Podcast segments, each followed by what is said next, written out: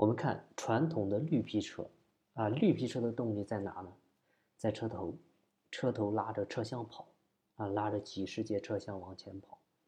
我们企业呢也是一样，老板一个人，啊，累得跟驴似的，整天的累个半死，带着几十个兄弟，甚至几百上万个兄弟往前跑，你说他能不累吗？你看着老板每天云淡风轻的平时，其实他头上也都冒着黑烟呢。能不累吗，各位？我认识太多老板，把企业呢做得很大，结果呢把自己累得一身病，啊，精神的压力非常大，经常焦虑，甚至很多老板没把自己弄死差点，甚至有的人呢还死了好几次。他背后的那些艰辛是很多人体会不了的，啊，每个老板背后都有一段血泪史。我们有时候可能理解不了啊，就连老板的老婆也理解不了。啊，就每当老板自己受委屈了，有压力的时候，他没人发泄啊。他不像我们有个啥事啊，约几个狐朋狗友，喝个酒，撸个串，对吧？可以聊聊天，发泄一下。你发现 老板他永远是最孤独的。你公司里的人没有一个能理解老板的啊，能够理解老板的人呢，一个就是别的老板，再一个就是像我们这种管理咨询行业的人，天天跟老板打交道。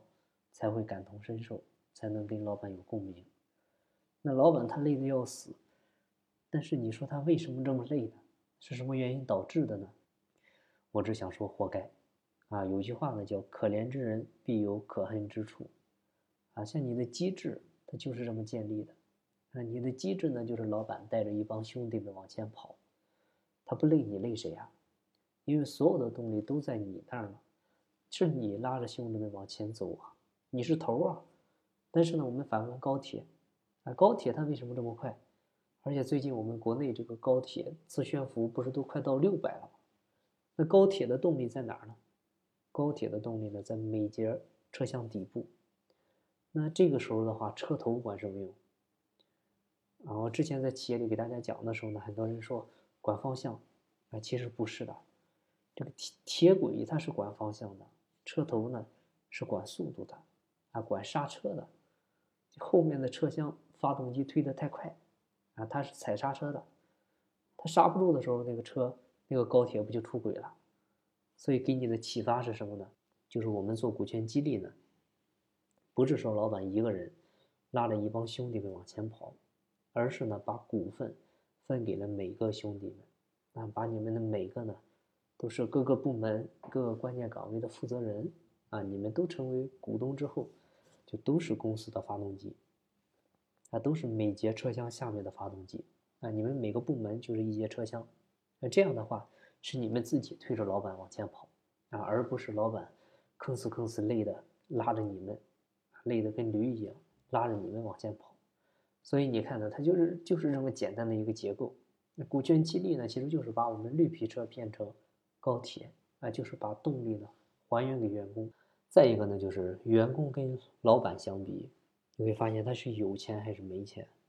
他肯定是没钱嘛，那员工肯定更穷，是这样吧？因为老板的财富普遍来讲都是员工的上百倍甚至上千倍，啊，你看他可以住别墅、开豪车，你再看看我们呢，买个两居室、买个三室一厅，都天天累得跟狗似的，啊，你别说买豪车了，买了车压力更大，你还得养车。你现在有孩子了，你再试试，你两口子累得半死，最后呢，你这一堆人他不如老板一个人拿得多。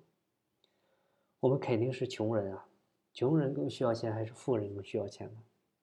你富人这玩意儿，他他早已经财务自由了，那钱对他来说他已经没感觉了，对他来说那就是就是银行卡上的数字啊。但是对我们来讲不一样，我们要还房贷还车贷啊，我们要养孩子啊，要教育孩子啊。我们要让自己的孩子活得有尊严啊！因为你的孩子在那上学，啊，人家孩子也在那上学，人家孩子爸爸开车接送孩子都是奔驰、宝马、奥迪的，你就骑个破电动车。各位，你有脸吗？你有尊严吗？你脸皮厚去接，你孩子有脸去做吗？你说他能不自卑吗？所以你会发现，我们是更需要钱。另外，你看是。是我们年轻还是老板年轻？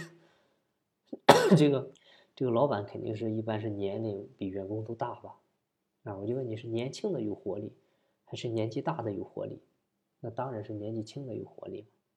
你看，那员工的话是又穷啊，又需要钱，又年轻又有活力，有时间，又有充足的自由，又有充足的体力去挣钱。那我问你是谁的动力强，谁的动力弱？那肯定是员工的动力强，员工的动力足啊。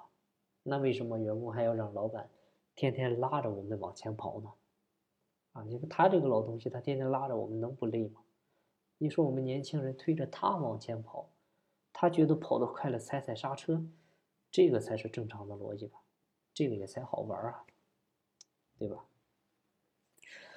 好，那今天的分享呢就到这儿，感谢您的收听。有更多股权方面的问题，欢迎加我微信，咱们再深入沟通。我的微信号是四零六八九三四六四。经不在西天，经在路上。我是张翔，下期再见。